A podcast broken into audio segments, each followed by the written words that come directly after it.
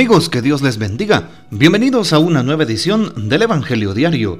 Estamos a miércoles 14 de septiembre, justamente llegando a esta semana, vigésimo cuarta del tiempo ordinario. Así es, y por supuesto, estamos hoy recordando en la liturgia de la iglesia a San Pedro de Tarantasia. Y justamente algo importante es saber que en muchos lugares de Latinoamérica del mundo se celebra hoy la exaltación de la Santa Cruz en 14 de septiembre, aunque aquí en Guatemala, en nuestro país y en algunos otros países de Latinoamérica, la hemos celebrado el 3 de mayo. Así que hoy tomamos las lecturas de la feria de este día, miércoles 14 de septiembre. Y por eso celebramos a San Pedro de Tarantasia. Nació en Saboya, en el Bourg de Saint-Maurice, cerca de Vienne. Desde joven dio pruebas de una memoria extraordinaria y de gran inclinación a los estudios religiosos, y a los 20 años entró en la abadía cisterciense de Bonavieux. Con gran celo abrazó la austeridad de la regla y edificó a cuantos le trataron por su caridad, humildad y modestia. Murió en el año de 1174 y al poco tiempo, en el año de 1191, el Papa Celestino III lo proclamó santo. Pidamos pues la poderosa intercesión de San Pedro de Tarantasia. Tomamos para hoy el texto bíblico del Evangelio según San Lucas capítulo 7 versículos 31 al 35. En aquel tiempo Jesús dijo, ¿Con quién compararé a los hombres de esta generación? ¿A quién se parecen? Se parecen a esos niños que se sientan a jugar en la plaza y se gritan los unos a los otros. Tocamos la flauta y no han bailado. Cantamos canciones tristes y no han llorado porque vino Juan el Bautista, que ni comía pan ni bebía vino, y ustedes dijeron, ese está endemoniado. Y viene el Hijo del Hombre que come y bebe y dicen, este hombre es un glotón y un bebedor, amigo de publicanos y pecadores. Pero solo aquellos que tienen la sabiduría de Dios son quienes lo reconocen. Palabra del Señor, gloria a ti, Señor Jesús. Empecemos hoy la reflexión de este día retomando la primera lectura, tomada en este contexto de la primera carta del apóstol San Pablo a los Corintios, capítulo 12, 31 al 13, 13. Y justo aquel tema del amor, el himno al amor, aspiren a los dones de Dios más excelentes, dice hoy el texto de esta lectura. Aunque hablara las lenguas de los hombres y de los ángeles y no tengo amor, yo no soy nada.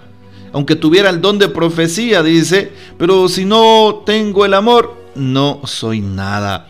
Aunque repartiera limosnas, en limosnas todos mis bienes, y aunque me dejara quemar vivo, si no tengo amor, de nada me sirve. Por eso, más adelante dice, el amor es comprensivo, servicial, no, no tiene envidias, no es presumido ni se envanece, no es grosero ni egoísta, no se irrita ni guarda rencor. No se alegra con la injusticia, sino que goza con la verdad. Bueno, pues ahí está. Hoy se nos habla del amor. ¿Qué tipo de amor estoy viviendo? Para empezar, ¿estaré viviendo el amor? El amor que Dios me da a través de mis padres que me han engendrado, el amor que Dios me da a través de la vida que tengo, de los dones que me regala, el amor a través de la salud que me regala el Señor o a través de la vida que, que pues el día de hoy tengo estando de pie. El amor de Dios no tiene límites. Y es tan grande el amor que Dios me creó por amor. Y es tan grande su amor que a pesar de mis pecados envió a su Hijo y me redimió por amor. Por amor el Señor abre las puertas del cielo para aquellos que creemos y que abrazamos los sacramentos. El amor es el motor del mundo. El amor mueve a un padre y a una madre para que se quiten el bocado de la boca y puedan dárselo a sus hijos si tienen hambre. El amor motiva a los papás para que todos los días se levanten temprano a trabajar arduamente y ganarse el sustento para sus hijos. Ese es el amor. El amor permite que una madre lleve en su vientre nueve meses a su hijo y después lo cuide, desvelándose continuamente hasta que llega a ser una persona que se vale por sí mismo, aquel pequeño. Ese es el amor. El amor es precisamente colocarse en el lugar de aquella persona a la cual amamos de corazón y con convicción.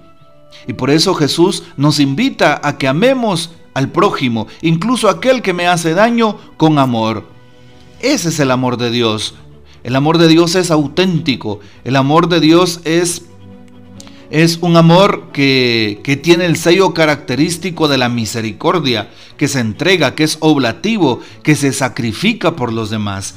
Tratemos de vivir el amor de esa manera. Incluso si alguien te hace daño, no podemos responderle de la misma forma porque la naturaleza de un cristiano es el amor. El amor se traduce en hacer el bien, en buscar la verdad, en actuar con justicia. Sí, en buscar el bien común. Ese es el amor. Bueno, pues actuemos desde lo que nos dice San Pablo. Hoy, si nos damos cuenta, se nos pone en el Evangelio de San Lucas capítulo 7, 31, el texto en donde se manifiesta cómo vino San Juan Bautista y vino Jesús al mundo y lo hicieron por amor. Anunciar el reino, eso tenían en común.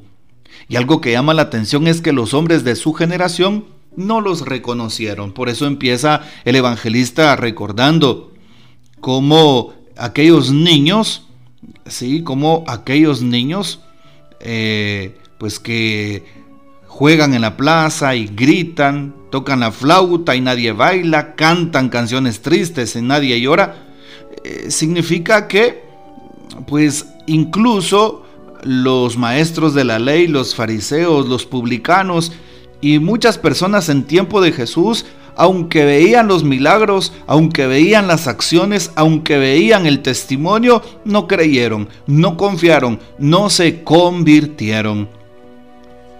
Y por eso hoy el Señor nos invita a la conversión, no a ser como niños caprichosos, sí, que muchas veces quieren hacer su voluntad y no la voluntad de Dios, comportándonos de una manera contraria a lo que el Señor nos pide.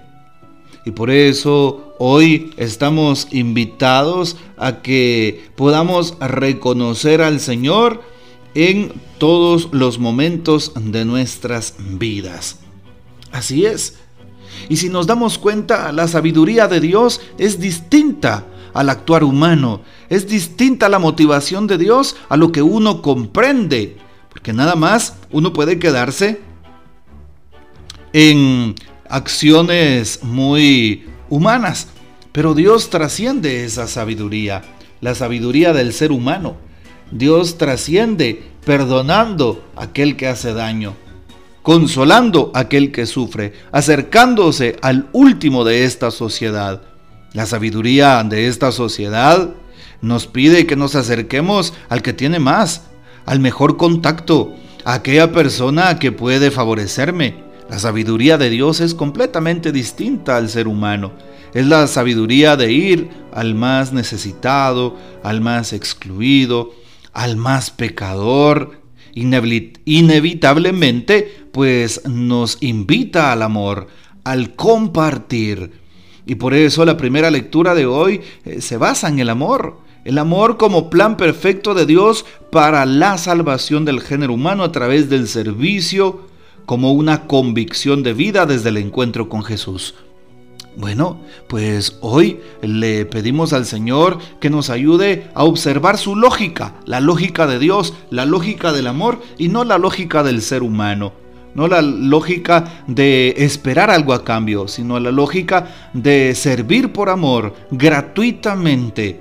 Esa lógica, la lógica del perdón en una sociedad tan eh, egoísta, egocentrista y tan de señalamientos, de venganza.